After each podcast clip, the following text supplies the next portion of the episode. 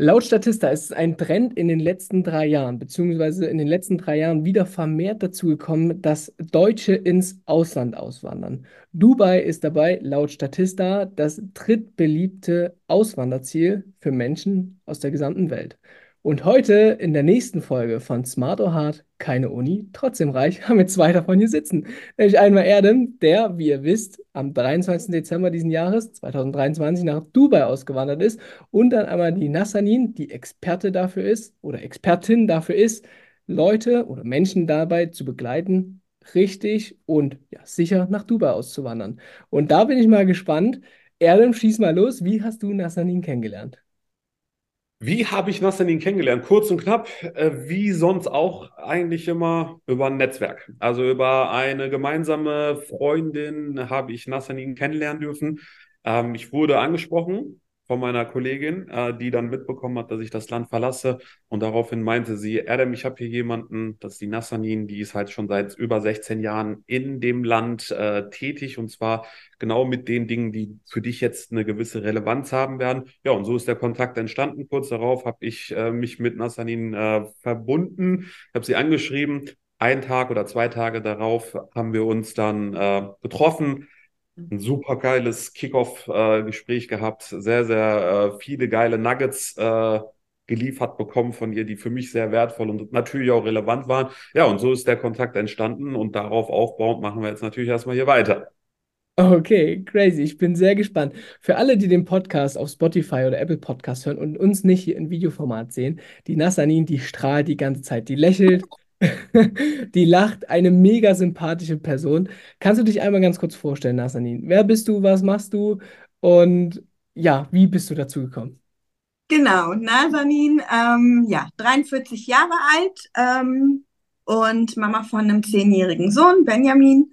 Und ähm, ich bin vor 17 Jahren durch Zufall hier rangekommen. Also ich habe ähm, in Deutschland Jura studiert und also bin in Deutschland groß geworden, in Köln habe dort Jura studiert und habe dann gedacht, so, ne, das ist aber nicht so mein Ding, das werde ich nicht mein Leben lang machen.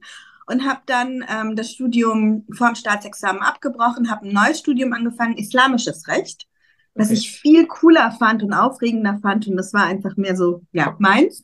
Und ähm, nach dem Studium bin ich durch Zufall angesprochen worden von Unternehmern, die in die Region ähm, expandieren wollten, ob ich mich damit nicht auskenne und ich hätte doch sowas studiert, das hatte gar nichts damit zu tun, ja. Also ich habe das, das hatte wirklich so null damit zu tun. Aber so bin ich hier hingekommen. Also ich bin dann hergekommen ähm, und habe dann in der Region, die ersten Jahre in der Region und jetzt halt die letzten Jahre nur noch in den Vereinigten Arabischen Emiraten deutschsprachigen Unternehmern geholfen, Unternehmen zu gründen. Und ähm, das wurde dann immer mehr und immer mehr und irgendwann sind wir dann auch hierher gezogen. Und das macht halt einfach Spaß. Cool, mega spannend, mega spannend. Sehr, also Hört sich richtig gut an. Ähm, lass uns mal gern wieder, also erstmal vielen Dank, gern wieder zu Erdem switchen, der jetzt jüngst nach Dubai ausgewandert ist. Mhm. Ähm, meine Frage an dich, bevor wir mit den Fragenhagel äh, zu dir starten, äh, Nassanin. Ähm, warum oder wie kam es dazu, dass du jetzt nach Dubai ausgewandert bist? Das hat eigentlich viele Gründe. Es gab keinen Hauptgrund, der dafür sprach, muss ich zugeben. Ich habe das erste Mal mit dem Gedanken gediebäugelt, als ich 33 war. Ähm, ich war 2016 das erste Mal hier in Dubai. Ich bin hier angekommen und habe mir Eindrücke einholen dürfen, die mich unfassbar schön fühlen lassen haben. Und das, obwohl ich zuvor oftmals sehr viel Negatives von diesem Land gehört habe. Oft hieß es, boah, da ist dies nicht richtig, da läuft das falsch und das ist das. Also sehr viel Negatives gehört. Ich bin aber so ein Typ, ich höre ungern auf das, was mir erzählt wird. Ich überzeuge mich von etwas immer lieber selbst und zwar nachdem ich mir vor Ort oder was auch immer einfach ein eigenes Bild verschaffe. Hier angekommen habe ich gemerkt, dass hier einfach die Menschen positiv denken, das Land ultra sicher ist. Hinzu kommt, dass der, ich sage jetzt mal, Lebensstandard dem entspricht, was ich mir eigentlich von meinem Leben vorstelle. Dazu einfach das Land, und das, da hatte ich den Eindruck, weil hier noch super viele Baustellen und so weiter vorhanden gewesen sind, in einer, in einer Phase sich befindet, wo es nach oben geht. Das heißt also, das Land hat mir ein Gefühl einer Aufwärtsspirale vermittelt. Ich hatte den Eindruck, hier kannst du wachsen, hier kannst du einfach gute Leute kennenlernen und hier kannst du dir vorstellen, dauerhaft zu leben. Jetzt muss ich aber dazu sagen, dass ich in meiner Vergangenheit, also viel, vor 2016 nie mit einem Gedanken zu tun hatte, der dahingehend ausgerichtet war. Sprich, das Thema Auswandern war für mich ein ganz fremdes Thema. Also ich hätte in meinem Leben nicht darüber nachgedacht, irgendwann aus Deutschland auszuwandern. Warum nicht? Ich habe mich äh, mit 18 Jahren in Deutschland das erste Mal selbstständig gemacht und war auch der Meinung, dass das das Land sein wird, in dem ich irgendwann mein Rentenbeitrittsalter erreiche, beziehungsweise dort halt alt werde, so nach dem Motto. Ähm, long story short, mit der Zeit habe ich immer mehr Leute kennengelernt, die ausgewandert sind und hier sesshaft wurden. Und mit diesen Leuten habe ich nicht nur Freundschaften, sondern auch irgendwann klar auf eine gewisse Art und Weise Partnerschaften aufgezogen und dabei festgestellt, dass diese Menschen, die hier leben, einfach ein ganz anderes, ich sage jetzt mal, Arbeiten gewohnt sind, wie wir es in Deutschland kennen. Es gibt hier keine Briefkästen. Du hast ja nicht, nicht wirklich viel mit Papierkram zu tun. In Deutschland äh, haben wir eine Vertragskultur oder eine Papierkultur. Alles muss auf Papier festgehalten werden. Es gibt zehnjährige Aufbewahrungsfristen von irgendwelchen Rechnungen und anderen Dokumenten. Du musst halt gefühlt einen eigenen Raum dafür bereitstellen, um Papiere aufzubewahren. Und dieser ganze, ich sage jetzt mal, das alles war mir ja auch selber als Unternehmer in Deutschland bekannt. Ich weiß, dass mein Archiv irgendwann so groß war wie meine Wohnung. Da, darin lagen Ordner, Ordner gefüllt mit irgendwelchen Rechnungen, Kostenbelegen und, und, und. Und das habe ich mir immer, die Frage habe ich mir schon immer gestellt, warum macht man das nicht digital, so wie in vielen anderen Ländern auch? Ähm, und umso mehr ich solche Einblicke und Erfahrungen sammeln durfte, desto häufiger kam in mir der Wunsch auf, irgendwann dieses Land zu verlassen. Am Ende ähm, war der, ich sage jetzt mal, äh, mitentscheidende Grund tatsächlich die gekippte Stimmung. Deutschland ist nicht mehr das, was es mal war. Wir sind alle nach Deutschland oder insbesondere unsere Eltern zum Beispiel sind nach Deutschland gekommen, um uns Kindern ein schönes Leben zu ermöglichen. Das war auch in den 90ern möglich. Mit Anbeginn von 2000 und den darauffolgenden Jahren kippte die Stimmung. Wenn ich mir so angucke, wie viele, da, ich habe da überhaupt nichts gegen, aber viele Leute neu nach Deutschland dazugekommen sind und ich sage jetzt mal, eure, meine Steuergelder für sinnlose Dinge ausgegeben wurden, wurde mir immer bewusster, dass ich dieses Land in so einer Form halt einfach nicht mehr vertreten kann, will ich mal ganz vorsichtig behaupten. Ähm, bestes Beispiel, Stuttgart 21, Millionen, wenn nicht sogar Milliarden sind da reingeflossen. Oder ähm, Berliner Flughafen. Es gibt so viele Dinge, wo Steuergelder reingeflossen sind, die, wo ich persönlich einfach nicht mehr hinterstand. So, ähm, aus steuerlichen Gründen bin ich nicht ausgewandert. Ich bin in Deutschland ähm, gerne Steuerzahler gewesen. Ich habe es auch wirklich gemocht, das Land auf eine gewisse Art und Weise zu unterstützen. Aber irgendwann kam der Moment, wo ich dann für mich einfach entschieden habe, nachdem ich dann halt auch meine Unternehmen verkauft habe, allein auf mich gestellt war, keine Mitarbeiter mehr beschäftigte und meine Strukturen es mir ermöglicht haben, ähm, habe ich dann für mich entschieden, hey, Erdem, du kannst doch von überall aus leben. So, warum willst du dich freiwillig für ein Land entscheiden, in dem du eigentlich nicht mehr leben möchtest. Ich persönlich habe mit den Jahren und meinem voranschreitenden Alter einfach für mich erkannt, dass ein Nein viel wertvoller sein kann als ein ständiges Ja. Ich liebe es inzwischen, Dinge tun zu können, auf die ich Bock habe und auf Dinge verzichten zu dürfen, auf die ich keinen Bock mehr habe. Und ich hatte wirklich keinen Bock mehr, in Deutschland zu leben.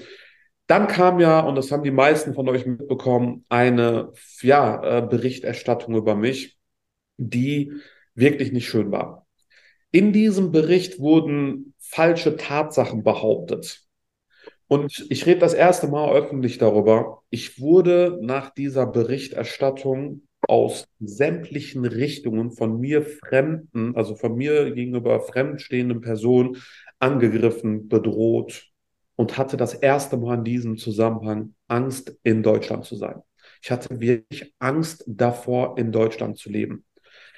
Mir wurden Nachrichten übermittelt. Teilweise habe ich auch Anrufe bekommen von kriminellen Gruppierungen, ich will keine Namen nennen, Rockerbanden, in denen mir gedroht wurde.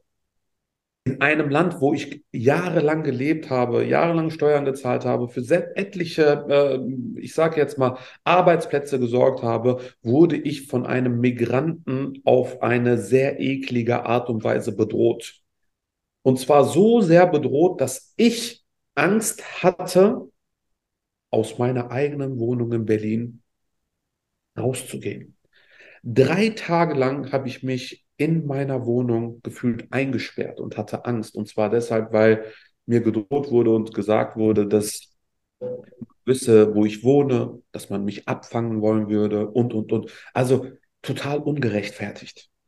Grund, also ohne Grund wurde ich quasi bedroht. Und das aufgrund einer Berichterstattung, die auf einer extrem schlechten Recherche basiert. Eine Journalistin hat es sich zur Aufgabe gemacht, warum auch immer, mir an die Karre zu pinkeln. Ich habe es akzeptiert. Damit habe ich überhaupt gar kein Problem. Aber die Folgen, die sie dadurch verursacht hat, haben mich das erste Mal in Deutschland schlecht fühlen lassen. Ich habe Schiss gehabt. Ich habe Schiss um mich und um meine Familie gehabt. Und diese Ängste waren Momente, die in mir aufkamen, die mich dann letzten Endes auch nochmal final diese Entscheidung haben treffen lassen.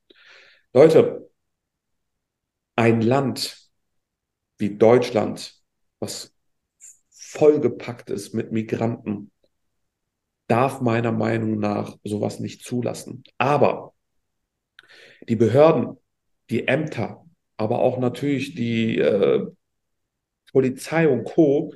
haben mit so vielen Dingen zu tun, dass sie, glaube ich, gar nicht mehr wissen, was wichtig ist und was nicht. Ich habe bei der Polizei angerufen und diesen Fall gemeldet. Und es hieß, wir können jetzt nichts machen. Und da war mir klar, das ist nicht das Land, in dem ich leben möchte. Das ist nicht das Land, wo ich leben möchte. Ich habe mich unsicher gefühlt. Es geht mir null darum, irgendwelche Steuern zu sparen. Es geht mir vielmehr darum, ein sicheres Leben führen zu wollen. Und das war und ist in Deutschland meiner Meinung nach nicht mehr möglich. Schaut euch an, was für Geschehnisse jeden Tag passieren.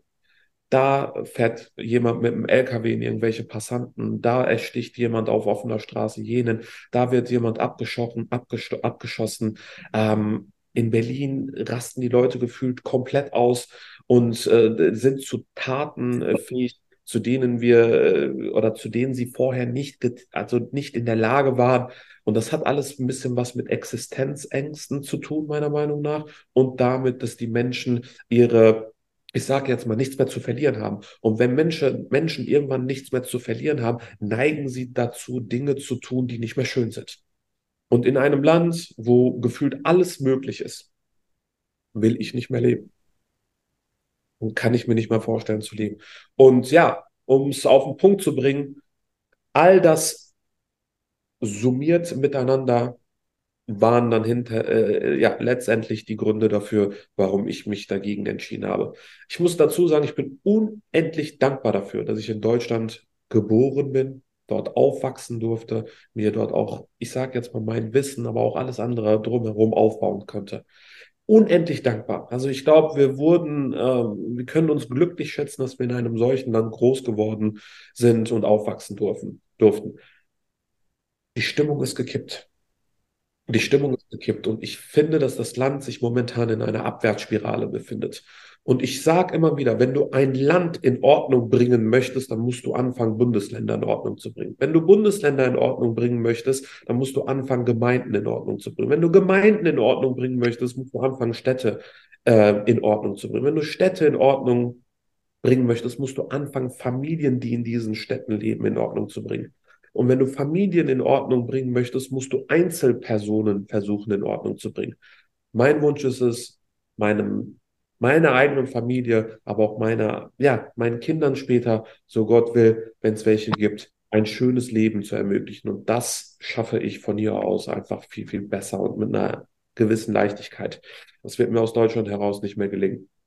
Und ja, ähm, das sind die Gründe. Also ich könnte euch jetzt noch viel mehr Gründe wahrscheinlich aufzählen, aber äh, jeder versteht, der uns hier zuhört, was damit gemeint ist. Ich will in einem Land leben, wo es nach oben geht, wo die Menschen positiv denken. Und ich glaube, Deutschland ist sich derzeit noch gar nicht dessen bewusst, dass dieses Land gerade wirklich den Bach runtergeht. Die Mehrheit der Menschen in diesem Land denken verkehrt, negativ und teilweise auch sehr aggressiv. Und wenn die Mehrheit einer Bevölkerung in einem Land anfängt, negativ zu denken, dann ist es nur noch die Frage der Zeit, nicht mehr die Frage des Obs, bis dieses Land irgendwann am Arsch ist. Und die Welt ist so groß, die Welt ist so schön. Es gibt so viele tolle Orte, so viele tolle Länder, in denen es anders aussieht. Und ich bin mir der Macht der Freiwilligkeit bewusst. Und das sind sich viele Menschen da draußen leider Gottes nicht. Die Macht der Freiwilligkeit erlaubt es uns, die Dinge zu tun, auf die wir Bock haben. Die Dinge zu tun, die uns schön fühlen lassen. Die Dinge zu tun, die uns nicht nur schön fühlen lassen, sondern die es uns auch erlauben, indem wir uns schön fühlen, andere Menschen schön fühlen zu lassen. Und das will ich in den nächsten Jahren einfach wachsen sehen. Und das, was ich wachsen sehen möchte, bedarf Konzentration. Ich muss mich darauf konzentrieren, damit es wächst. Und in einem Land wie Deutschland ist es mir nicht mehr möglich, mich auf die schönen Dinge zu konzentrieren, so hart es klingt. Ja, ich glaube, ich kann wirklich jetzt noch stundenlang mich mit euch darüber unterhalten, aber ähm, ich will den Bogen jetzt nicht noch weiter aufspannen. Ähm, das sollte es zu diesem Thema zumindest jetzt gewesen sein. Wenn ihr noch weitere Fragen habt, könnt ihr euch ja gerne an mich beziehungsweise an Pascal oder aber auch an Nassanin wenden und wir gehen detaillierter drauf ein, aber das soll es jetzt erstmal dahingehend gewesen sein. Ja, ähm, Deutschland, Österreich, die Schweiz. Der deutschsprachige Raum geht den Bach runter, wenn man das jetzt mal sehr plakativ zusammenfassen möchte. Nassanin, hast du mit deinen Klienten, mit denen du zusammenarbeitest, ein ähnliches Gefühl, beziehungsweise einen ähnlichen Eindruck? Absolut. Ich meine, ich bin ja selber auch irgendwann ausgewandert. Ähm, das war ja nicht ohne Grund und ähm, ich bin genauso wie Erdem. Also meine Eltern sind halt ähm, mit 18, meine Mutter und mein Vater mit 22 nach Deutschland zum Studium, sind dann dort geblieben und ähm, sind dann halt, nachdem sie ihr Studium abgeschlossen haben, wirklich in Deutschland geblieben, gerade weil sie ihren Kindern halt auch einfach ein besseres Leben ermöglichen wollten. Ähm, und ich hätte mir niemals vorstellen können, aus Deutschland wegzugehen. Niemals, niemals. Ich bin 2018 gegangen ähm, und es ist halt super spannend, ähm, was Erdem gerade sagt. Bei ihm war es halt natürlich eine andere Situation, die ihn, die ihm dieses unsichere Gefühl gegeben hat, aber ich hatte halt dieses Gefühl 2018. Und ähm, was ich damals, ich war damals noch nicht reif und, und ja, doch, noch nicht reif genug zu erkennen, ähm, oder mir Sachen einzugestehen, die mich so verletzt haben. Der Grund war, ähm, ich war damals eine junge Mutter, eine junge Unternehmerin.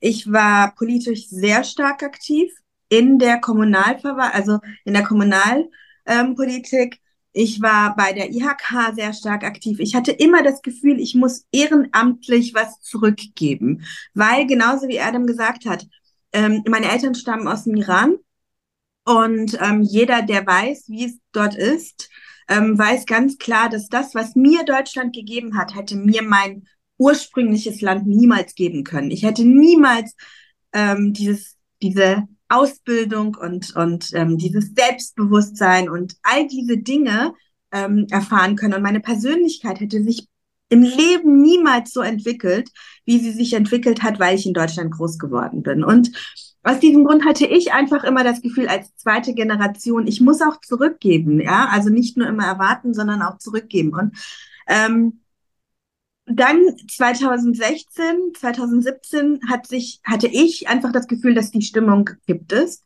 Und dann war ich halt nochmal, wie gesagt, eine ne junge Mutter. Und als junge Mutter ähm, siehst du Sachen einfach nochmal anders und achtest auf Sachen anders. Und ähm, mein Sohn ähm, hat eine dunklere Haut als ich, hat halt genauso dunkle Haare, hat aber auch noch eine dunklere Haut als ich.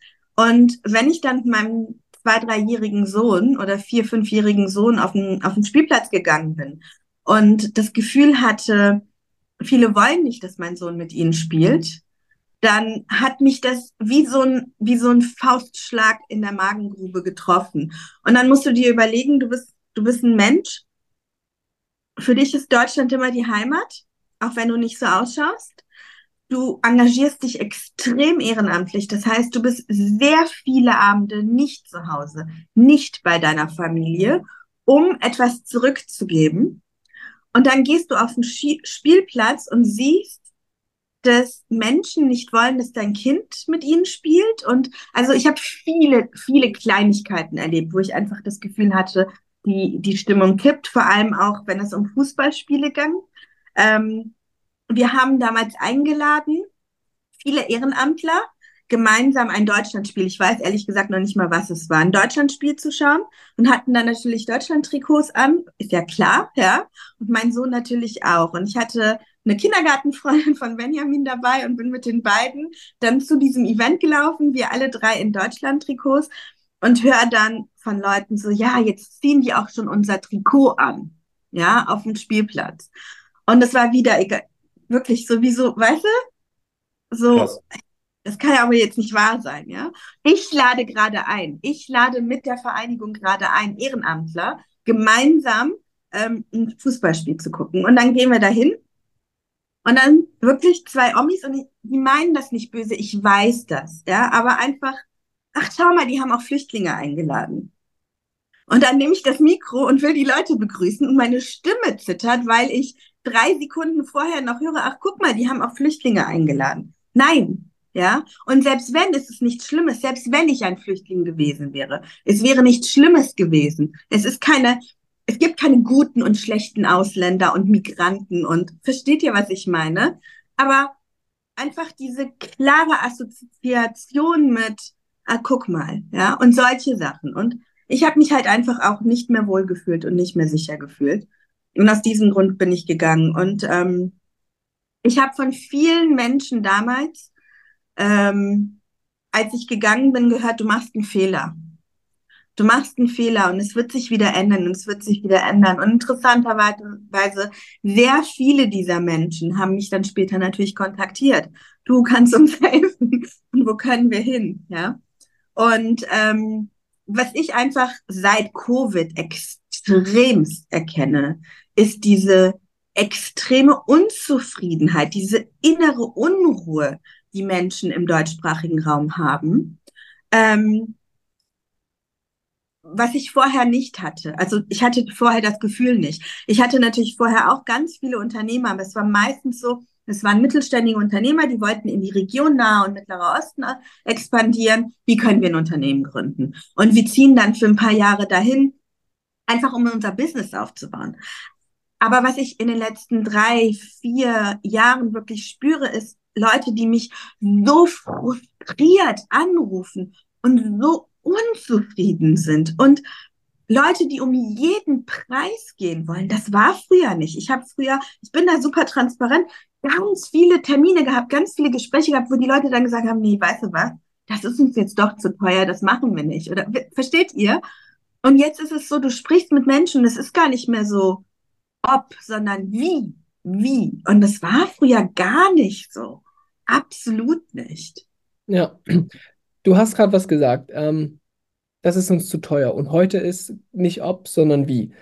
Meine Frage dazu, wie wandert man nach Dubai aus? Also wie funktioniert das in der Theorie und wie viel kostet das?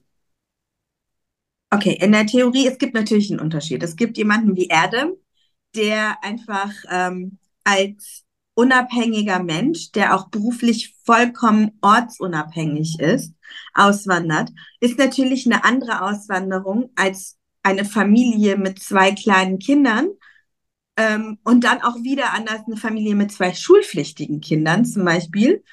Ähm, aber auch zum Beispiel jemand, in dem, der unabhängig ist, aber ein Ladenlokal hier benötigt, weil er zum Beispiel eine Eisbude, haben wir tatsächlich gerade einen Eisladen eröffnen will hier, ja, oder ähm, jemand, der als Fotograf hier arbeiten will. Das sind einfach andere Wege der Auswanderung. Und dann gibt es natürlich viele Menschen, die wollen auswandern, die aber keine Unternehmer sind, sondern die einen Job suchen hier. Ja, was wieder eine komplett andere Geschichte ist. Was wir tun, ist, wir unterstützen wirklich Unternehmern und aber auch komplette Familien. Das heißt, ähm, unser Fokus liegt auf Unternehmer, die auswandern wollen, aber da gibt es dann keinen Unterschied, ob du 21 bist oder 45, 55, 55 ne? Also das macht keinen Unterschied, ähm, ob du alleine kommst oder mit Familie. Und was kostet das? Es kommt halt ganz stark drauf an, was für eine Firma brauchst du? Das heißt, wer sind deine Kunden? Sind deine Kunden wirklich, sage ich jetzt mal, End-User hier in UAE, ähm, wie der, der Eisverkäufer?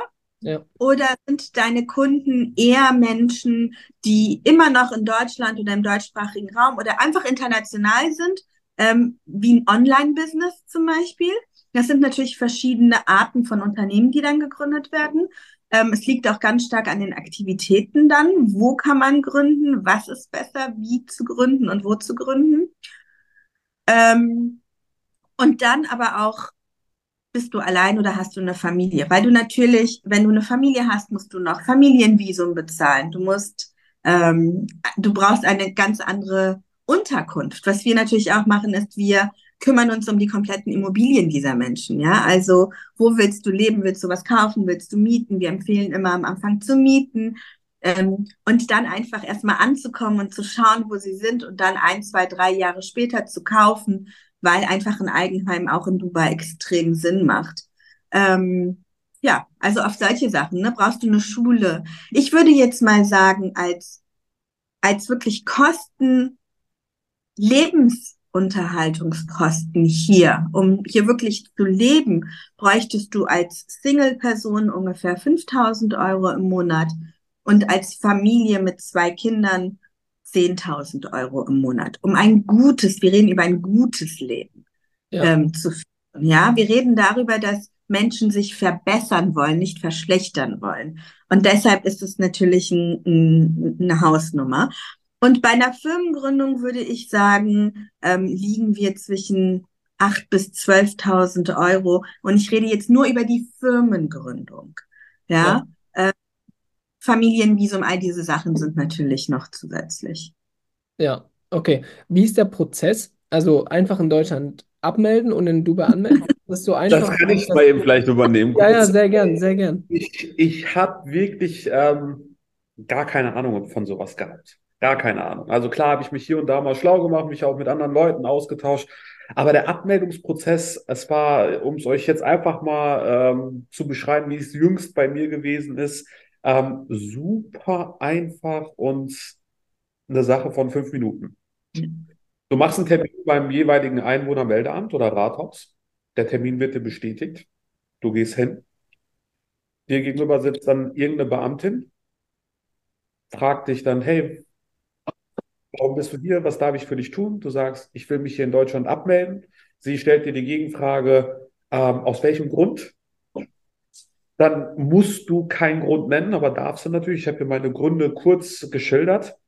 Und dann hieß es, ich habe immer mehr Leute, die hier hinkommen und sich abmelden. Das ist verrückt. Selbst die Mitarbeiterin selbst meinte zu mir, auch sie zieht es in Erwägung, aus Deutschland demnächst auszuwandern. Und dann kriegst du mh, hm, zwei Formulare auf so einem Tablet digital. Das hätte ich nicht erwartet. Und dann äh, will sie von dir zwei Unterschriften haben. Und du meldest, du stimmst einmal kurz äh, zu, dass du dich halt innerhalb von sieben Tagen, nachdem du diese ähm, Unterzeichnung dann halt äh, ja, tätigst, das Land zu verlassen. Die meint aber auch, hey, es können auch zehn Tage sein oder so, aber normalerweise ist, ist, es so, dass du ab dem Moment, wo du dich anmeldest, innerhalb von sieben Tagen dann das Land zumindest erstmal ver verlassen musst. Und die zweite Unterschrift, die bestätigt dir im Endeffekt die Bestätigung oder damit bekommst du die Bestätigung deiner Abmeldebestätigung. Das ist das äh, Dokument, welches du dann halt entsprechend bei den jeweiligen Partnern oder keine Ahnung, egal wo du halt äh, irgendwas einreichen musst, Bank, Mietverträge, also beim Vermieter oder sonst was, kurz vorlegen musst. Und das ist alles. Also so einfach habe ich mir das persönlich nicht vorgestellt. Es war eine Sache von, lass es zehn Minuten gewesen sein, dadurch, dass ich mich mit der Dame, die mich halt da äh, betreut hat, sehr gut verstanden habe, haben wir noch so ein bisschen hin und her gesprochen. Also äh, bei mir waren es dann vielleicht 20, 25 Minuten und die Sache war damit erledigt. Ab dem Moment, wo du dann diese Bestätigung der Abmeldebestätigung vorliegen hast, ähm, geht es halt darum, äh, deine ganzen, ich sage jetzt mal, Vertragspartner zu informieren, dass du das Land verlassen hast und that's it. Also man glaubt, dieser Prozess sei voll komplex. Ist es aber nicht. Ist es wirklich nicht. Also das war so meine eigene Erfahrung. Ich habe dann später auch mit anderen Freunden, die den Schritt gewagt haben, gesprochen und wollte wissen, ob es bei denen ähnlich lief. Auch da war es identisch. Ich muss aber dazu sagen, ähm, ich habe halt nicht mehr diese komplexen Strukturen, wie Nassanine es eben auch erwähnt hat. Ich habe keine Angestellten mehr gehabt, ich habe keine äh, Verträge so viele gehabt, also kaum Verträge. Ich hatte einen Handyvertrag, ich habe einen Krankenversicherungsvertrag ähm, und das war es eigentlich auch schon. Viele Verträge hatte ich gar nicht, die ich, um die ich mich jetzt zum Beispiel kümmern musste. Und deswegen war das für mich halt ein voll einfacher Schritt. Einzig, was ein bisschen komplizierter war, war halt klar, seine vier Sachen, die man halt mitnehmen möchte, zusammenzupacken. Da hatte ich aber Unterstützung von meiner Familie. Meine Schwester hat mich unterstützt, meine Wohnung quasi äh, zu räumen, beziehungsweise die Koffer zu packen. Das war ein bisschen kompliziert, aber alles andere war halt echt eine äh, ganz einfache Nummer. Und deswegen kann ich jedem da draußen, äh, der äh, solche Ziele verfolgt oder Wünsche hat, nur sagen, stellt euch es nicht so schwierig vor. Es ist super einfach, super simpel und eine Sache von, ich sag jetzt mal, zehn Minuten. Ja, auch wenn das so. Halt sogar digital. Man mag es keinem glauben, aber man muss nicht zum Einwohnermeldeamt mehr. Man kann das tatsächlich auch digital machen, wenn man möchte. Ja, und dann schreibt man denen das in dieses Dokument, was du hast, kann man dann digital unterzeichnen. Man muss aber natürlich sich ausweisen. Das heißt, man muss eine Passkopie, eine Personalausweiskopie hinterlegen, damit klar ist, ich melde Erdem nicht ab, ja. Ähm, also, ne, einfach, das ist einfach ähm, wichtig. Aber man kann es tatsächlich auch digital machen und du bekommst dann die Abmeldebestätigung digital ähm, per E-Mail. Und ähm, diese Abmeldebestätigung benötigst du auch, wenn du zum Beispiel ähm, im Ausland dann einen neuen Ausweis benötigst, weil Pässe sind ja immer nur zehn Jahre gültig. Und wenn du zum Beispiel an eine deutsche Auslandsvertretung gehen möchtest, um einen Pass zu beantragen, dann benötigst du eine Abmeldebestätigung. Weil wenn du die nämlich nicht hast, dann muss ähm, das Auswärtige Amt bei der letzten Meldeadresse nachfragen, was zu Verzögerungen, zu höheren Kosten führt, ähm, weil das Auswärtige Amt erst dann deinen Ausweis ausstellen kann, wenn ähm, du wirklich in ihre, sage ich jetzt mal, befugt, ja, wenn, wenn sie für dich befugt äh, sind, ja. Und wenn nicht, dann ist es halt zum Beispiel bei mir die Stadt Köln gewesen, ja. ja. Das müssen sie kontrollieren. Ähm, aber total schnell. Du hast gerade ein Thema angeschnitten, da kann ich auch noch mal drauf eingehen. Was ich zum Beispiel jetzt auch kurz vorher gemacht habe, ich habe mir einen neuen Personalausweis und einen neuen Reisepass beantragt. Nicht, weil meine vorherigen abgelaufen waren, aber die wären so in den nächsten drei oder so drei, vier Jahren, glaube ich, abgelaufen. Und wie Nassanin eben sagte, ist ja jedes, jedes Ausweisdokument zehn Jahre gültig. Also äh, deswegen bin ich dann nochmal hergegangen und habe einfach meine Dokumente aufgefrischt, so dass ich jetzt in den nächsten zehn Jahren nicht zwingend mich um diese Dokumente äh, kümmern muss.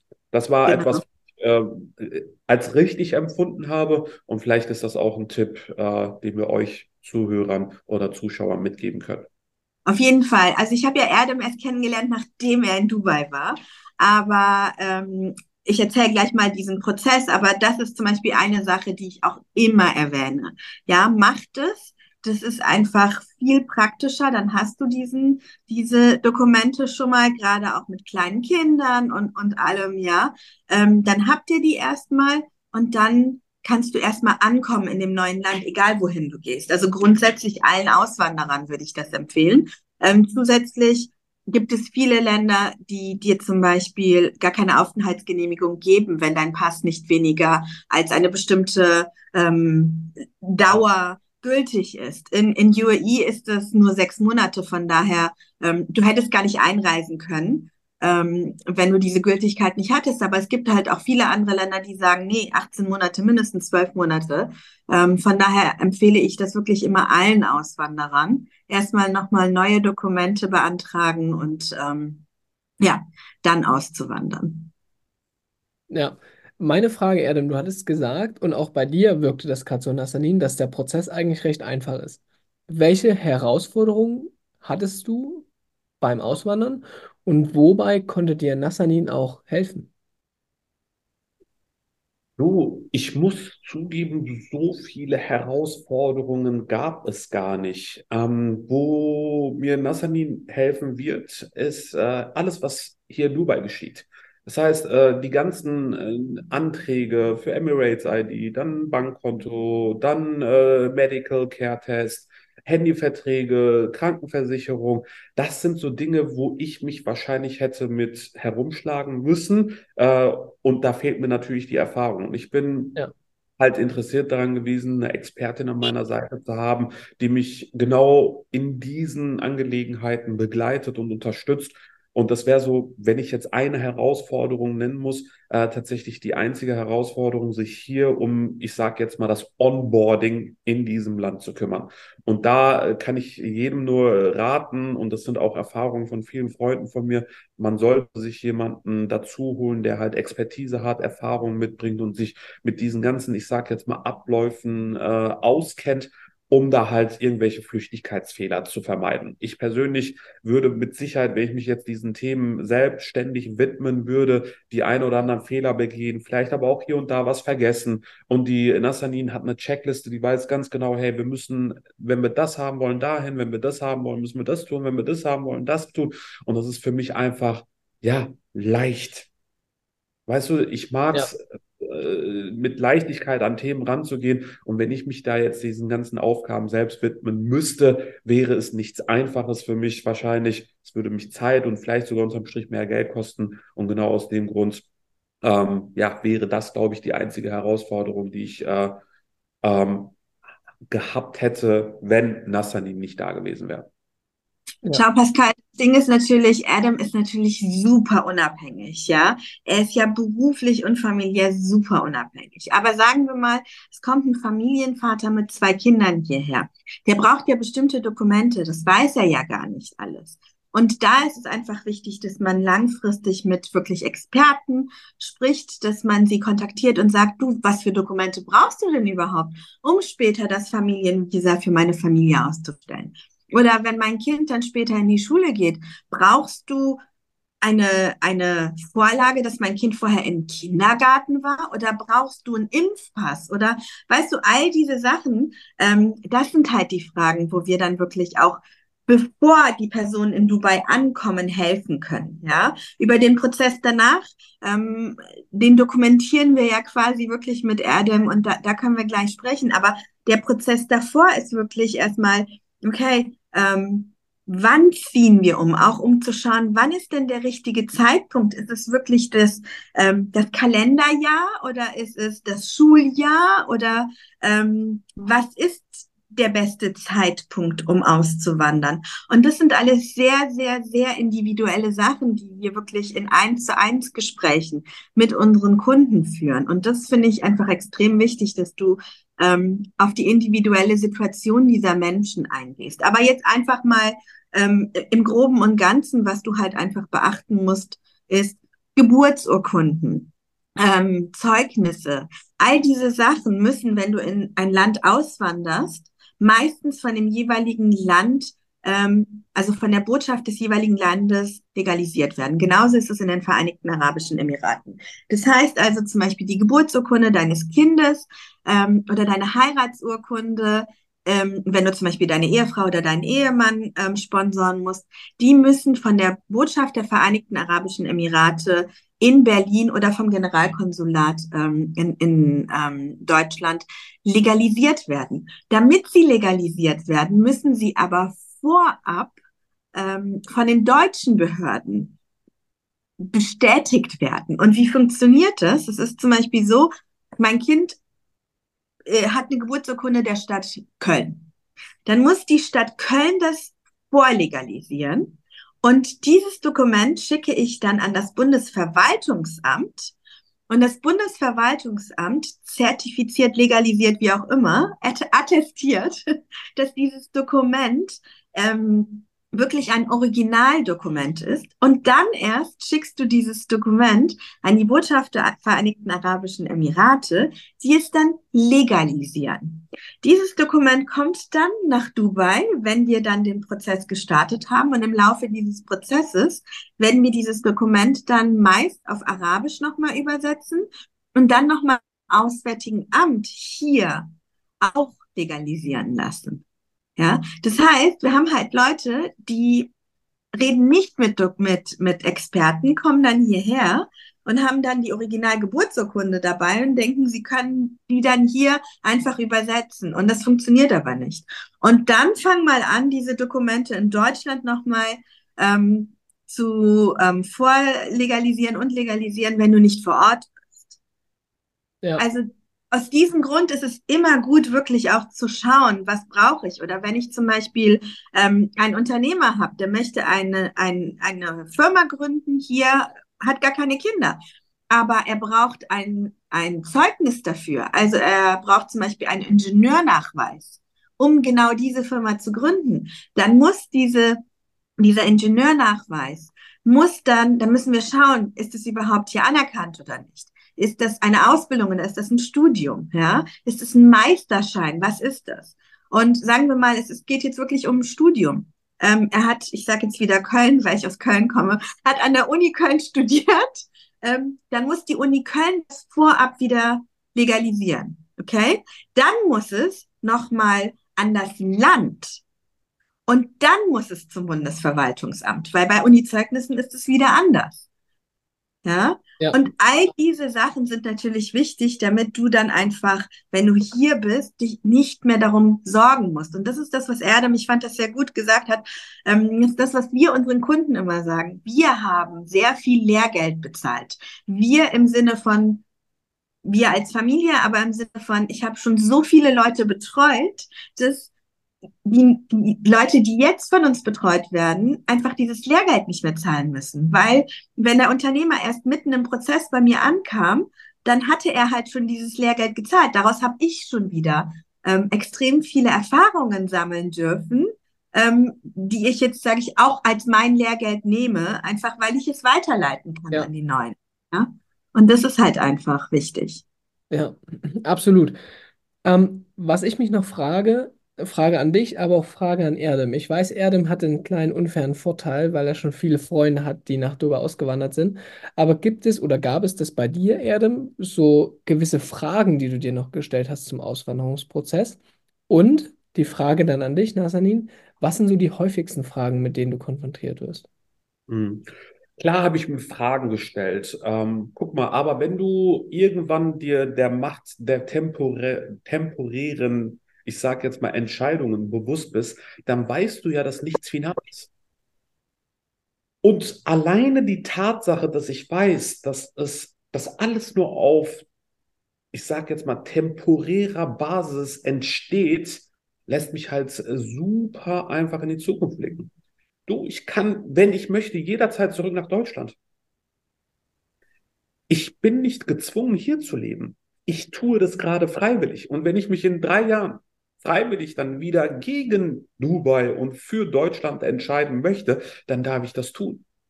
Alles ist temporär in unserem Leben. Nichts ist final.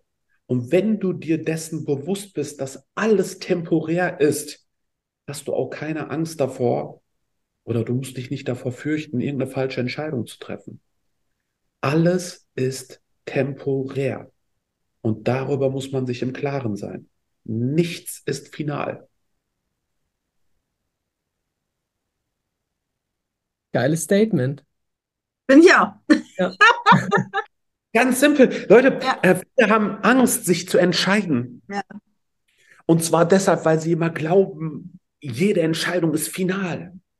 Und Genau deshalb haben so viele Menschen Schiss, Entscheidungen zu treffen.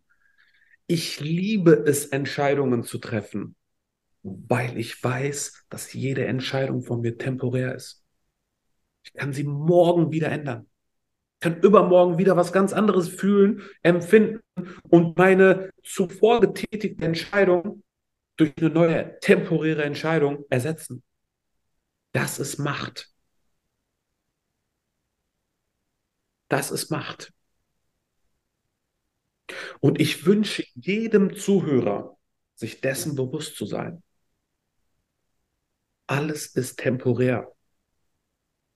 Wir können uns immer Gedanken über unsere Gedanken machen. Immer. Du kannst heute denken, du willst auswandern und morgen wieder eine andere Ansicht sein und dir sagen, ich will wieder zurück. Du kannst heute hier hinkommen und drei Wochen hier leben und feststellen, dass es vielleicht doch nicht gewesen, nicht das für dich gewesen ist. Gut, dann geht's wieder zurück.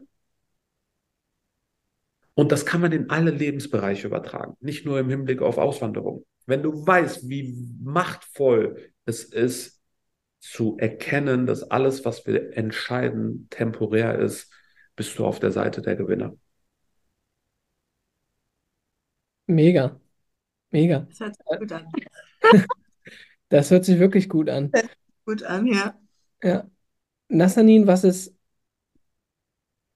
was ist von Leuten, die dich zum ersten Mal kontaktieren? Hm. Was sind da die häufigsten Fragen, die Oh gestellt Gott, total unterschiedlich. Also, ähm, wie gesagt, dadurch, dass wir halt wirklich oder ich ähm, wirklich eins zu eins Gespräche mit den Leuten führe, ähm, ist das Auswanderungsgespräch oder das erste Gespräch meistens geht es gar nicht um Auswanderung, sondern es geht um sehr, sehr viele persönliche Sachen. Wirklich, also die persönliche Situation und ähm, ich bekomme meistens richtig persönliche Fragen. Ähm, da musst du auch der Typ für sein. Ich bin halt so, ich, ich rede, ich komme aus Köln. Ich rede einfach, bin da total, ja. Ähm, aber auch wirklich ganz viele Sachen, die die mir sagen. Also wirklich sehr viele individuelle Gründe. Denkst du, es ist der richtige Zeitpunkt zu gehen? Und es ist halt, ne, so. Aber so die allgemeinen Sachen, die ich ähm, wirklich gefragt bekomme, ist häufig natürlich, ähm, wie fühlst du dich als Frau in Dubai? Was für jemand, der einfach schon so viele Jahre hierher, also immer wieder vorher gereist ist und jetzt auch hier lebt, ähm, total bizarr klingt, weil ähm, ich mich einfach in Dubai so extrem wohlfühle und das immer ähm, getan habe. Ähm, aber dann versuche ich es immer auch aus der Brille von Menschen zu sehen, die halt vielleicht noch nicht so häufig hier waren oder die nur im Urlaub hier waren und die einfach nochmal diese Bestätigung benötigen, ja. Sei es ähm, eine Familie, die auswandern will und die Ehefrau möchte das wissen, aber auch viele junge Frauen, die halt alleine auswandern. Für, ähm, also wir haben auch viele wirklich junge Unternehmerinnen, die sagen, wir möchten einfach ähm, alleine dahin kommen, wie ist das denn und so. Also das ist eine Frage, die ich sehr oft gestellt bekomme, wo ich halt immer sage, ich fühle mich hier viel, viel wohler und viel, viel sicherer als eigentlich an jedem anderen Ort, ähm, an dem ich jemals gelebt habe oder mich aufgehalten habe, auch im Urlaub. Ähm, eine andere Frage, die ganz häufig gestellt wird, ist, und das finde ich sehr schön, was, was Erdem gesagt hat, was passiert denn, wenn es nicht klappt? Weil wir natürlich aus Deutschland ähm, eine, eine Art der Unternehmensstruktur haben, wenn du erstmal eine Firma hast, ne, ist es nicht so einfach, die aufzulösen oder was passiert dann? Das heißt, das ist auch ganz häufig eine Frage und ich sage dann halt immer, ähm, brecht eure, eure Brücken nicht ab.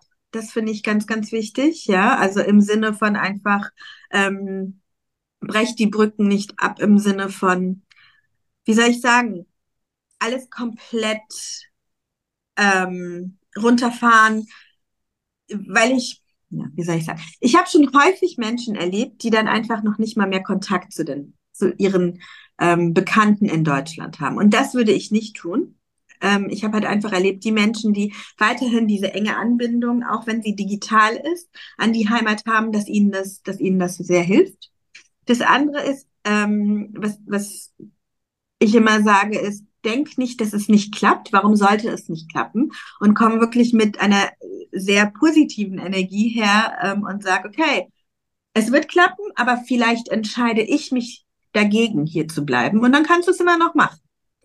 Ähm, eine andere Frage, die wir ganz häufig gestellt bekommen, sind die medizinische Versorgung ähm, in Dubai. Wie ist die medizinische Versorgung? Und vor allem auch, wie ist das Krankenversicherungssystem hier? Ähm, wo wir halt einfach wirklich ein, ein absolutes Glück haben, weil die Gesetzgebung in Dubai uns total entgegenkommt. Ähm, es gibt in Dubai eine Krankenversicherungspflicht, aber du kannst halt auch wirklich eine absolute Basiskrankenversicherung nehmen, weil wir, sage ich jetzt mal, Deutschen natürlich sehr verzogen sind durch die, die Krankenversicherung in, du äh, in, Deutschland. Ja, also wir haben halt einfach ähm, ganz anders als zum Beispiel ähm, Amerikaner, die hierher ziehen. Ja, die haben einfach dieses diese Sicherheit, die wir einfach immer haben im, im Bereich ähm, Gesundheitsversorge nicht. Ähm, und wenn du aus Deutschland kommst, hast du halt immer diese, ja, diese Sicherheit, ähm, wenn was passiert, werde ich versorgt. Und da ist halt immer die Frage, wie kann ich das absichern? Und ähm, dann empfehlen wir eine Basiskrankenversicherung hier vor Ort, aber eine internationale europäische Krankenversicherung, die genauso ist wie eine private Krankenversicherung in Deutschland. Also die ist wirklich vergleichbar. Ich finde sie teilweise sogar besser. Und das Interessante ist sogar noch günstiger, als wenn du in Deutschland privat krankenversichert bist. Aber das sind viele Fragen. Einfach dieses Thema Sicherheit. Das ist für uns im deutschsprachigen Raum immer sehr wichtig. Ähm, was auch interessant ist, ist dann der weiterführende Gedanke ähm, Haftpflichtversicherungen, Arbeits ähm, ähm, Unfähigkeitsversicherung und solche Sachen, die du hier halt natürlich nicht hast. Ja, also von diesem Gedanken musst du dich komplett entfernen. Ähm, aber auch, was mich, glaube ich, 99 Prozent aller Menschen fragen, haben schon Kunden von dir ähm, es nicht geschafft und sind zurückgegangen. Ja, oder ja. Ähm, vorgestern, glaube ich, hat eine Kundin gesagt, sie hätte gelesen, dass jeder zweite deutsche Auswanderer in Dubai es nicht schafft und zurückgeht. Ob das stimmt? Ja, und das kann ich halt absolut nicht bestätigen. Also was ich bestätigen kann, ist, ähm, dass Menschen hergekommen sind mit dem Gedanken, sie möchten auswandern und dann erstmal einen Urlaub gemacht haben und einige dann gesagt haben, nee, das ist nicht meins. Ja, was ich auch richtig finde und wichtig finde, wenn du in ein Land auswandern willst, dass du es vorher mal gesehen hast. Das sage ich auch allen, die sich bei mir melden und sagen, sie möchten halt hierher ziehen, sie waren aber noch nie in Dubai. Ja, also einfach herkommen und schauen und dann kannst du dich um eine Auswanderung kümmern. Das heißt, Leute, die hergekommen sind, da kenne ich einige, die sagen, ich liebe Dubai und ich kenne Leute, die sagen, nee, ist nicht meins. Finde ich gut, um Urlaub zu machen, aber ist nicht meins zum Leben. Ich kenne aber tatsächlich wirklich keinen, also keiner unserer Kunden, das weiß ich, aber auch ich persönlich kenne eigentlich kaum eine Familie, nee, gar keine Familie. Nee, gar keine Familie, die ausgewandert ist und dann nicht glücklich war und zurückgegangen ist. Und ich kenne auch, ich habe einen Unternehmer, der hat seine Firma wieder geschlossen, aber weil er in Dubai was anderes gegründet hat, ja, aber ich kenne auch keinen Unternehmer, der mit uns gegründet hat und dann gesagt hat, ähm, das hat sich für mich nicht gelohnt oder so. Und ich schließe jetzt wieder und gehe zurück. Gar nicht. Ja. Nee. Okay, also ist so die Zufriedenheitsrate doch sehr recht hoch. Ja. Was man, okay, wenn man das so ja. zusammenfassen kann. Ich weiß nicht, ob es daran liegt, dass ich natürlich nur mit Menschen Kontakt habe, die sich auch Hilfe und Unterstützung suchen. Und ob es nicht wirklich so ist, dass viele herkommen einfach falsche Erwartungen haben oder den Weg nicht kennen und dann zurückgehen, das weiß ich nicht. Ich kann nur von meiner Bubble erzählen. Verstehst du? Ich bin natürlich in einer sehr starken deutschsprachig geprägten Community-Bubble, die aber natürlich ja. sehr viel damit zu tun hat, wer meine Kunden sind und wer in meinem Umfeld ist. Und das sind alles Menschen, die haben sich Hilfe gesucht. Ja. Ne? Das heißt, es kann wirklich sein, dass Leute, die vielleicht sich diese Hilfe nicht gesucht haben, dass die dann zurückgegangen sind, aber die sind halt nicht in meiner Bubble. Ja, absolut. Ähm, eine Thematik, die, weil du gerade gesagt hast, auch die Zufriedenheit im Großen und Ganzen ähm, mhm. sehr, sehr hoch ist. Eine Thematik, die mich interessiert, ist ähm, die Thematik Wetter, weil in Dubai ist es ja extrem heiß. Deswegen, Erdem, vielleicht auch die Frage an dich. Wie planst du ähm, deinen Sommer? Planst du den? Ähm, kann man den planen? Ist man in Dubai? Ist man vielleicht woanders unterwegs? Ist das möglich? Wie sieht das aus? berechtigte Frage, tatsächlich auch etwas, womit ich äh, mich mal ganz kurz beschäftigt habe. Schau mal, ähm, aktuell ist es hier super schön.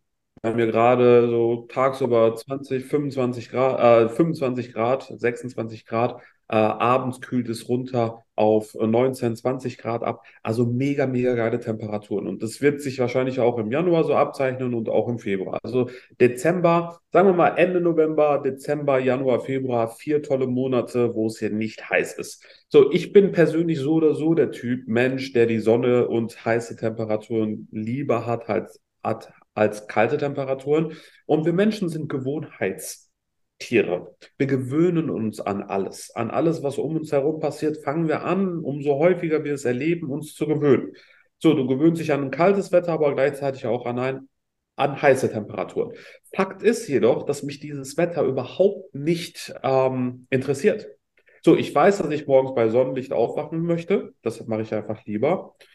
Aber gleichzeitig weiß ich auch, dass ich die Welt bereisen will. Das heißt also, in den Sommermonaten oder auch als ich noch in Berlin lebte, bin ich ja auch die ganze Zeit gefühlt unterwegs gewesen. Ich war auf ein Jahr gesehen, am, wenn man jetzt alle äh, Phasen, die ich in Berlin gewesen bin, zusammen addiert, waren es vielleicht vier bis fünf Monate. Wenn überhaupt vier Monate, die ich in, Dubai, äh, in Berlin gewesen bin. Die ganze Zeit ähm, außerhalb dieser vier Monate bin ich ständig am Reisen gewesen. Ich war in Europa, ich war in Amerika, ich war in Thailand, keine Ahnung, in Asien, unterwegs unterwegs in verschiedenen Ländern. Und das wird hier nicht anders sein. Also meine, mein Wunsch ist es, weiterhin die Welt zu erkunden und andere Kulturen kennenzulernen und dabei meinen Horizont zu erweitern. Ähm, in den heißen Phasen hier in Dubai zu bleiben, ähm, sehe ich jetzt nicht irgendwie als Pro oder Contra. Beziehungsweise ich, ich, ich, für mich ist es nichts, worüber ich mir jetzt so Gedanken mache. Wenn ich da Bock drauf habe und mir das irgendwie zu heiß wird, dann bin ich hier ruckzuck weg und wenn ich hier bleiben möchte, dann bleibe ich halt hier und gewöhne mich an diese Temperaturen. Also ich glaube, es gibt Schlimmeres, als sich an 40 Grad zu gewöhnen. so, und zudem, zudem muss man natürlich sagen, äh, dass man in, in Dubai natürlich überall klimatisierte Räume hat. Also du kannst halt äh, super viel in Dubai in verschlossenen Räumen tun. Also sei es einkaufen, essen gehen oder sonst was, tust du ja dann auch äh, nicht irgendwie bei 50 Grad Celsius äh, auf der Außenterrasse, sondern äh, in äh, schönen äh, Look, also in schönen Räumlichkeiten, die klimatisiert sind. Äh, von daher ist das Thema Wetter für mich ein irrelevantes Thema aus zwei Gründen, um das doch mal zusammenzufassen. Eins, ich werde die Welt so oder so weiterhin bereisen, um meinen Horizont zu erweitern, um neue Kulturen kennenzulernen. Und zweitens, wenn ich möchte, bleibe ich hier und versuche halt mein Leben dann in klimatisierten Räumen zu gestalten. Oder halt, klar, hier und da auch mal rauszugehen. Aber für mich ist das gar kein relevantes Thema, um ehrlich zu sein. Ja, okay. Nassani, wie siehst du das? Ähm, also ich, ich stimme Erdem total zu, dass Menschen Gewohnheitstiere sind. Ähm, als wir in Deutschland gelebt haben, ähm, hatten wir halt einfach ja, waren wir andere ähm, Temperaturen gewöhnt und andere Witterungsumstände. Und wir sind jetzt natürlich voll die Dubai-Kinder geworden. Ne? Das heißt, wenn so ein bisschen Wind weht, haben wir alle eine Jacke an.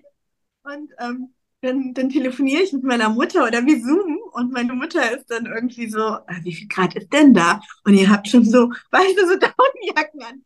Ja, ist schon abends 19 Grad. Und die lacht sich tot und sagt, hä? Also, das sowieso, ja.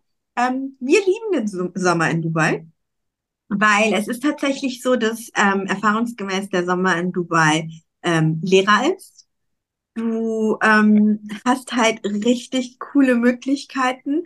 Ähm, Im Sommer gibt es für Residents in Dubai extrem viele gute Angebote. Und ähm, weil einfach man den Menschen, die hier leben, genau, weil man denen einfach Sachen bieten möchte. Also Beispiel, was du im Sommer ähm, wenn du ein Resident bist, ähm, auf jeden Fall machen musst, ist die ganzen Sehenswürdigkeiten, die du vielleicht im Jahr nicht machst, ähm, weil sie überfüllt sind, dass du die besuchst. Erstens hast du meistens richtig gute Angebote für Residents, bis zu 70 Prozent günstiger, als wenn du sie normalerweise besuchen würdest. Ähm, was wir zum Beispiel immer im Sommer machen, ist den Burj besuchen. Ja, würde ich mich im Winter im Leben nicht in die Schlange stellen. Im Leben nicht, ja. Also ich warte doch keine vier, fünf Stunden, um da hochzufahren. Aber im Sommer ist es halt total ratzfatz. Und ähm, also solche Sachen machen wir sehr, sehr gerne. Ähm, eine andere Sache, die wir machen, du hast natürlich in Dubai auch in jeder Community. Also wenn du in Häusern lebst, wohnst du meist in Communities. Und wenn du in Apartments lebst, dann, gut, dann sind das halt Türme, ne? Und du hast in jedem Turm und in jeder Community hast du äh, mindestens einen Swimmingpool. Okay? Ähm, und dann hast du natürlich das Meer vor der Tür. Und was richtig cool ist im Sommer ist, ähm, du kannst hier Mitgliedschaften abschließen, wo du dann, das haben wir zum Beispiel für das komplette Jahr, wo du ähm, in die meisten Fünf-Sterne-Hotels, in die meisten Beachclubs umsonst gehen kannst mit dieser Jahresmitgliedschaft. Und dann ähm, bist du halt da. Das heißt, was wir im Sommer machen, ist, wir sind die ganze Zeit, jeden Tag gefühlt in einem anderen Fünf-Sterne-Hotel. Das ist richtig Urlaubsfeeling, ja. Und abends bin ich aber in meinem eigenen Bett. Das heißt, tagsüber fahre ich dahin, ich habe tolles Essen, ich habe den besten Service, ich lasse mich verwöhnen und was in, im Sommer in Dubai ist, die Pools werden gekühlt. Das heißt, du bist, ja, du bist im gekühlten Pool. Das unterschätzen die Leute immer. Es ist teilweise so, dass das Wasser so kalt ist, dass du wirklich in so Schockstarre gehst. Ähm, und dann ist es aber total angenehm, weil die Kühls runterge äh, die Pools runtergekühlt werden. Ja? Ähm, aus diesem Grund, wir lieben den Sommer in, in Dubai. Ähm, aber es gibt natürlich auch viele, die sagen, nee, das ist nicht unseres und wir, wir reisen dann und wir nutzen die Zeit. Wir haben halt auch, ich habe extrem viele Kunden, die so sind wie Adam. Die ähm, sind in den Wintermonaten hier und in den Sommermonaten bereisen sie die Welt, weil sie halt meistens, sind wirklich meistens Unternehmer im Bereich Online-Dienstleistungen, Marketing, für die es völlig unabhängig ist, wo, wo sie leben die dann halt wirklich die, die Welt bereisen. Aber ähm, ja, wir lieben es tatsächlich im Sommer hier. Dann gibt es vielleicht noch einen kleinen Insider-Tipp. Ich weiß nicht, ob du den kennst, Nassanin. Es gibt hier eine App, die nennt sich The Entertainer Me.com ja. oder eine Website. Das ist so eine Mitgliedschaft, das vielleicht ja. für jeden, der halt hier mit einer Freundin oder Familienangehörigen herkommen will, auch vielleicht nur zwecks Urlaub. Äh, wenn man sich diese App herunterlädt, beziehungsweise sich dort eine Mitgliedschaft ab, ähm, ja, sichert, dann äh, zahlt man immer eins für zwei.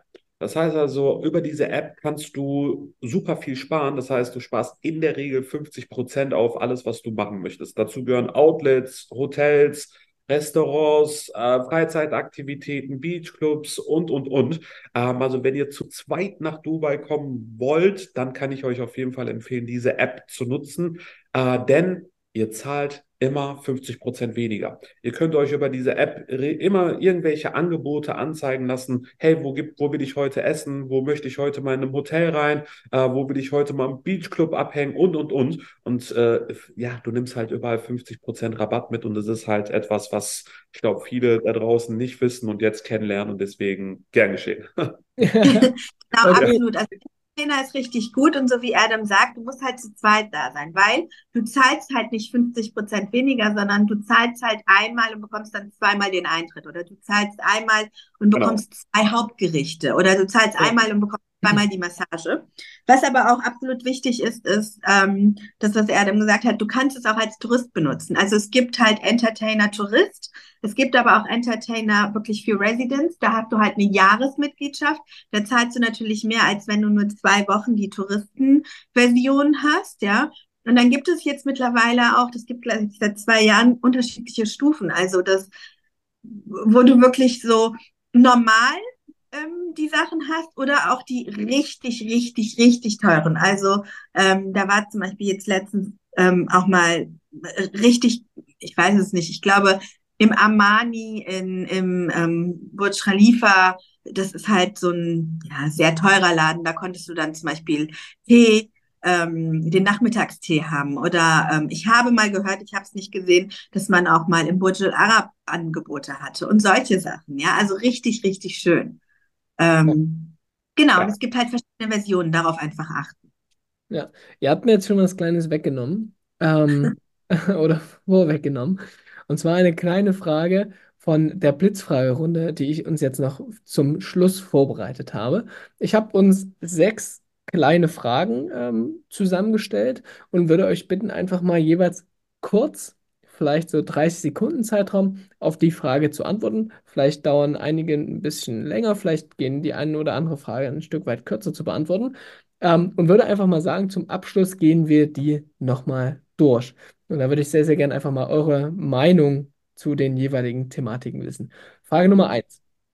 Gibt es was, was ihr an Deutschland beziehungsweise ja an der Umgebung, in der ihr vorher gelebt habt, ähm, vermisst im Vergleich zu Dubai? Wer fängt Nur an? meine Familie. Was ist, was hast du gesagt, Nassani? Ich nur meine Familie. Okay, Sonst wirklich gar nichts. ja. Erde? Ich kann mich da anschließen. Ähm, Familie. Äh, das ist das Einzige, aber auch das ist jetzt nichts, äh, was man ja nicht ändern kann. Das sind ja nur sechseinhalb Flugstunden. Also wenn Ja. ich will, meine Familie ruckzuck hier und wenn nicht, wenn sie nicht kommen können, bin ich ruckzuck drüben. Äh, und genau das kann ich im übertragenen Sinne auch auf alles andere projizieren. Falls ich etwas in Deutschland vermissen sollte, wovon ich nicht ausgehe, bin ich in sechseinhalb Stunden drüben. Okay. Es gibt aber auch nichts, was es in Dubai nicht gibt. Das ist, glaube ich, ganz wichtig. Das ist, ich glaube, Dubai ähm, hat diesen Vorteil, den viele andere Orte, wenn du auswanderst, nicht hast. Es gibt nichts, was es in Dubai nicht gibt. Ja, also wir haben hier ein, wir haben hier wirklich alle Möglichkeiten, alles, was wir aus Deutschland vermissen, zu bestellen. Okay. Ja. Ja. Und das ist, halt, glaube ich, das Wichtige. Und nochmal, es ist halt nicht so weit weg als Auswanderungsland. Das sind wirklich sechseinhalb Stunden. Ja, und Dubai ja auch ein sehr zentraler Ort in der Welt. Also du bist ja unheimlich schnell überall gefühlt. Das Genau. ist mein Eindruck. Das ist mein Ja, Eindruck. Also, ja. Ja, Frage Nummer zwei. Ähm, ein Tipp, den wir bisher noch nicht angesprochen haben, den du einer Person geben würdest, äh, die darüber nachdenkt, nach Dubai auszuwandern. Erdem, möchtest du diesmal anfangen? Boah, ich, äh, das, was ich eben gesagt habe, sei dir dessen bewusst, dass alles temporär ist. Okay, sehr geil. glaube, das- der, Ja. der ist wertvoll, wenn man sich dessen klar ist, ähm, in übertragenen, im übertragenen Sinne auf alle Lebensbereiche, ne? Nicht nur Ja. mit Blick auf Dubai. Sei dir dessen bewusst, dass alles temporär ist. Punkt. Ja. Äh, Nassanin? Ich Hast du würde grundsätzlich für jeden, der auswandert, nicht nur nach Dubai, würde ich zwei Sachen ähm, empfehlen. Einmal erkundige dich und nimm dir wirklich einen Experten an die Seite. Aber zweitens, und das finde ich viel wichtiger, vergleiche nicht.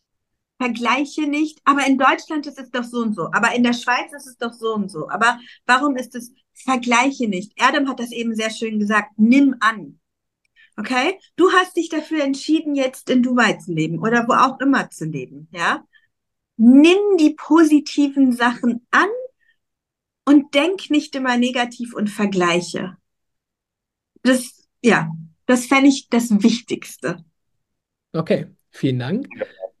Ähm, welches oder gab es einen Wow-Moment, den ihr in Dubai erlebt habt? Also ein Moment, der wirklich in Gedanken hängen geblieben ist und einfach in Verbindung mit dem Leben in Dubai steht. Boah, da fällt mir sofort einfach die Grundhaltung der Menschen, die hier leben, ein. Also der respektvolle Umgang, egal in was für einer finanziellen Situation du steckst. Also ob du jetzt ein kleiner, ich sag jetzt mal, also kein wohlbetuchter Typ bist, ähm, oder aus reichen Verhältnissen kommst, gerade einen Teller, einen Tellerwäscherjob in äh, Dubai ausführst oder aber auch, ähm, keine Ahnung, Concierge, Con Concierge-Service für die Reichen und Wohlhabenden anbietest, der respektvolle Umgang fällt hier extrem stark auf. Egal welche, ich sage jetzt mal, welchen Status oder welche Rolle du einnimmst, du wirst hier immer respektvoll angesprochen. Sir, Boss, ähm, Madame, Mrs., ähm, dieser respektvolle Umgang, das ist das, was bei mir auf jeden Fall tiefe Fußabdrücke hinterlassen hat und was ich nicht mehr missen möchte. Oh, ohne Scheiß, will ich nicht missen. Ja. Absolut, absolut. Ich habe zwei. Ein, ähm, obwohl ich all die Jahre Menschen ähm, unterstützt habe, herzukommen, kann ich sagen, ist es nochmal was anderes, wenn du selber mit deiner Familie herkommst. Es ist einfach emotional was ganz anderes. Und es war ganz spannend, weil ähm, als ich bin dann, ähm, mein Sohn war dabei und ich glaube, meine Mutter war tatsächlich an dem Tag dabei, als ich meine erste Emirates-ID abgeholt habe. Also wir waren im Urlaub hier, ne? Ähm, oder meine Mutter war im Urlaub hier und wir waren halt hierher gezogen. Und ähm, ich habe ich hab meine Emirates-ID abgeholt und ich war total aufgeregt. Ich weiß auch nicht warum, aber ich war total aufgeregt. Und ich saß vor diesem Beamten und war total aufgeregt. Und du musst dir vorstellen, du kennst den Prozess total gut, ja. Also es ist nicht so, dass du das erste Mal da sitzt und du hast keine Ahnung. Und trotzdem war ich total aufgeregt. Und dann hat der Beamte zu mir gesagt, ein Emirati, also ein, ne, was ist denn los mit dir? Warum bist du so nervös? Und ich so, ich starte gerade ein neues Leben. Und ähm, ich bin total aufgeregt. Und was, was, ja, und habe dann so ein bisschen angefangen, so meine Selbstzweifel. Und dann hat er, hat er so die Hand auf meine Hand gelegt und hat gesagt, beruhige dich. Und jetzt atmest du bitte tief durch. Und ich gratuliere dir ganz herzlich. Das ist jetzt dieses Dokument, was ich damals gebraucht habe, ja? Krass. Und das war für mich so, wow, wie menschlich ist diese Person, ja? Ähm, wie schön, dass die sich, ja, der hat sich wirklich Sachen angehört, hätte er sich nicht anhören müssen. Total persönliche Sachen und dann mich beruhigen. Und dann hat er gesagt, mach dir keine Sorgen du hast den richtigen äh, Entschluss ge äh, getroffen. Und das ist etwas, was ich jetzt versuche, meinen Kunden zu geben. Wenn ich sehe, die sind aufgeregt, dass ich dann, weil ich werde diesen Mann in meinem Leben nicht vergessen.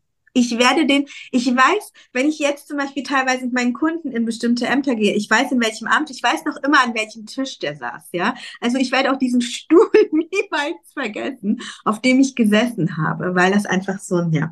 Und das andere, ähm, mein Sohn wollte immer nicht aus Deutschland weg.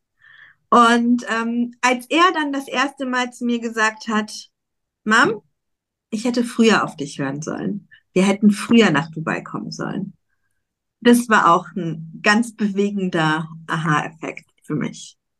Okay, mega, mega. Ja. Ähm, Frage Nummer vier. Welche unerwarteten Vorteile hat das Leben in Dubai für dich? Welche unerwarteten Vorteile? Also sie waren erwartet, weniger Bürokratie, Okay, kein Papierkram, ja, kein, kein Briefkasten mehr. Ist ein erwarteter Vorteil, okay. auf den ich mich sehr gefreut habe. Ja. Ja, Also ich muss dazu sagen, ich habe in Deutschland auch den digitalen Briefkasten genutzt. Ich hab, bin äh, zufriedener Kunde von Kaya gewesen. Ähm, das heißt also, ich habe auch selten Post nach Hause geschickt bekommen. Ich habe alles direkt auf mein Handy eingescannt, dann von Kaya übermittelt bekommen. Aber hier jetzt gar keine Briefe mehr empfangen zu müssen, also so gut wie keine, ähm, ist schon ein sehr, sehr geiler Vorteil. ja, Also bei mir wirklich unerwartet, was für einen Einfluss diese positive Lebensart hier auf dein persönliches Leben, ähm, aber auch auf deine, auf deine Beziehung zu deinem Kind und zu deinem Ehemann hat. Also wirklich, das ist, das ist, das hatte ich nicht erwartet. Einfach dieses, diese Sicherheit und diese Zufrieden, diese innere Zufriedenheit, was für einen Einfluss die auf dein Eheleben hat, hätte ich nicht erwartet und ähm, ich liebe es. sehr Mega. cool. Sehr cool. Okay, wir nähern uns dem Finale. Ähm, Frage Nummer fünf, vorletzte. Ich, wir nehmen jetzt mal an, ich war noch nicht in Dubai. Ich komme zu euch nach Dubai. Was würdet ihr mir zeigen? Ich bin Neuankömmling, ich habe die Stadt noch nicht gesehen, ähm, und bin komplett neu. Was würdet ihr mir zeigen? Alles versuchen. Alles wunderschön ist. Wir haben einen Tag Zeit, wir haben einen Tag Zeit. Tag Zeit, okay, was würde ich dir zeigen? Ich würde dir auf jeden Fall ähm, gerne die etwas, ich sag jetzt mal, einfacheren Gegenden von Dubai zeigen wollen, weil das meistens genau das ist, was viele von äh, Deutschland heraus schlecht dastehen lassen, beziehungsweise bewerten. Das heißt oft die, ja, im Kern von Dubai ist alles bling bling und außen herum ist alles schlecht. Bullshit. Genau deswegen würde ich dich davon überzeugen wollen, dass es nicht so ist. Denn die meisten, die halt Dubai schlecht einordnen, sind diejenigen, die noch nie in Dubai gewesen sind. Und diese ganzen schlechten Vorurteile und so weiter würde ich versuchen, einfach in den Köpfen der Menschen, die zum ersten Mal hier sind, einfach mal zu beseitigen. Dubai ist auch außerhalb von Dubai, also ich sage jetzt mal im Speckmantel, sehr, sehr schön. Auch dort gehen die Menschen sehr respektvoll miteinander um und auch dort kannst du super schön und ja klar, deutlich günstiger als wie im Stadtkern von Dubai essen gehen oder andere Aktivitäten ausüben. Da freue ich mich drauf. Nassanin, was zeigst du mir? Ich würde die Komplexität von Dubai zeigen wollen. Also es ist wirklich, so, so wie Adam sagt, nicht alles bling bling. Und ähm, es ist auch nicht alles künstlich. Alle sagen immer, Dubai ist so künstlich. Ich würde tatsächlich die Natur mal ähm, zeigen. Es gibt so viele schöne Plätze hier, die du, wenn wir das gute Wetter haben, in der Natur wirklich nutzen kannst, ja. Es gibt wunderschöne Wanderwege, es gibt Radwege, ähm, es gibt so viele Möglichkeiten auch, ähm, ja, in diesem Land, ja. Also nicht nur auf Dubai bezogen, sondern einfach auf dieses Land bezogen. Und das würde ich zeigen. Wirklich diese Komplexität von Modernität und aber auch Natur.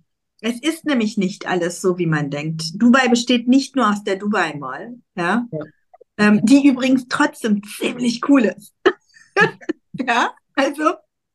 Und ja. das würde ich zeigen. Okay. Sehr cool. Ihr habt mir äh, gerade eine Steilvorlage gegeben für die letzte Frage, denn die lautet, welches ist das eine Vorurteil, welches ihr gehört habt, welches ihr vielleicht noch hört, was ihr heute widerlegen könnt? Künstlich, Künstlichkeit.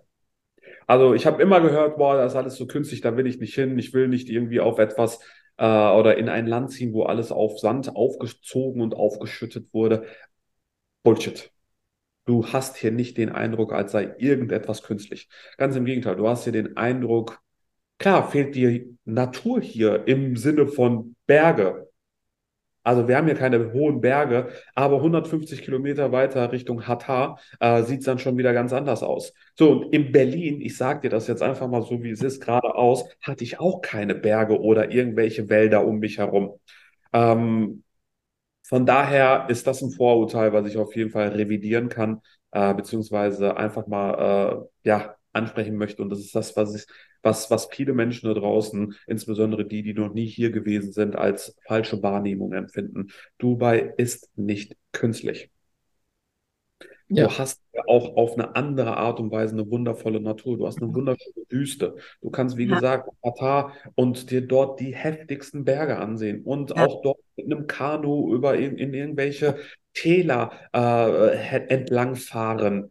Äh, du kannst mit einem Fahrrad die extrem geilsten Touren, die Berge hoch und dann wieder anschließend runterdüsen. Also Dubai hat viel mehr zu bieten als das, was die meisten Menschen mit Vorurteilen von sich behaupten.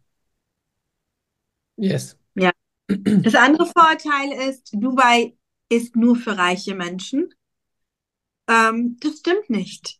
Wir führen ein ganz normales Leben, ein ganz normales Leben. Wir führen genau dasselbe Leben, was wir in Deutschland geführt haben, nur mit einem höheren Lebensstandard, weil wir zufriedener sind.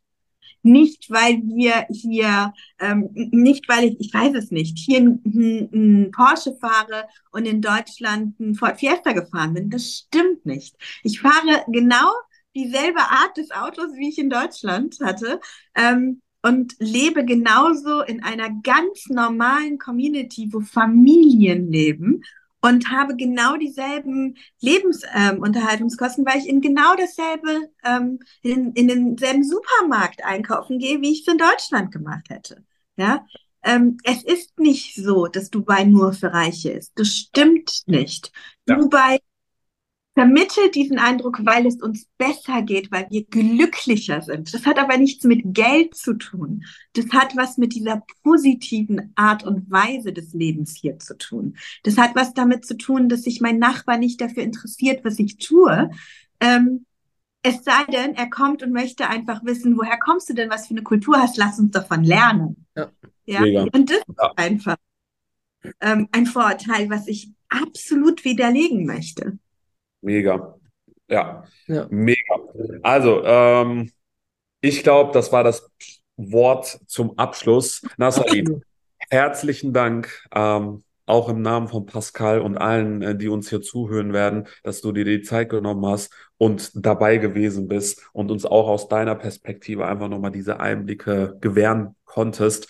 Ähm, für diejenigen, die vielleicht nach unserer heutigen Folge interessiert daran sind, äh, sich mal mit Nassanin auszutauschen als Expertin, äh, was Dubai anbelangt, ähm, meldet euch bei ihr. Wir packen euch ihre Nummer in die Show Notes. Ähm, ihre WhatsApp-Nummer wird hinzugefügt und teilt ihr mit, dass ihr über den Podcast kommt. Stichwort Smart or Hard oder Adam und Pascal. Und dann wird sie sich auch bei euch oder um euch äh, kümmern und euch anrufen beziehungsweise in den direkten Austausch mit euch gehen. Ähm, vielen, vielen Dank fürs Zuhören, liebe Leute. Habt ihr noch irgendwas loszuwerden? Nassanin, vielen lieben Dank für all das, was du mit uns geteilt hast. Und damit ist, glaube ich, ein Punkt gesetzt. Ähm, Erdem hat alles gesagt. Äh, ich fand es mega interessant und ich freue mich auf das äh, Feedback zu lesen und auf die Fragen, die dann vielleicht noch dich erreichen werden. Genau, sehr, sehr gerne und ja, jederzeit, also ähm, jederzeit entweder über Pascal und Erdem oder über halt ähm, meine direkten Kontaktdaten, meldet euch einfach bei mir und ähm, ich freue mich, ähm, dann Und- individuellere Gespräche zu führen. Und einen kleinen Vorteil habt ihr, wenn ihr ähm, Genau. mitteilt, dass ihr über uns kommt. Ihr kriegt eine kleine Zusatzleistung, die normalerweise ein bisschen was kostet. Also, es Genau. lohnt sich, den Hinweis zu hinterlassen, dass ihr über uns Fall und sagt, dass ihr von den beiden Jungs kommt und ähm, dann ähm, ja, bekommt ihr auf jeden Fall noch ein sehr schönes individuelles äh, Präsent von uns. Ja. Perfekt. Ja. Also, Leute, Peace. Sehr schön, danke. Ciao. Bis nächste Woche Sonntag und guten Rutsch. Heute ist äh, Silvester. Ach ja! Guten Rutsch. Heute ist Silvester. Ja. Wir, wir sehen, wir sehen uns dann nächste Woche.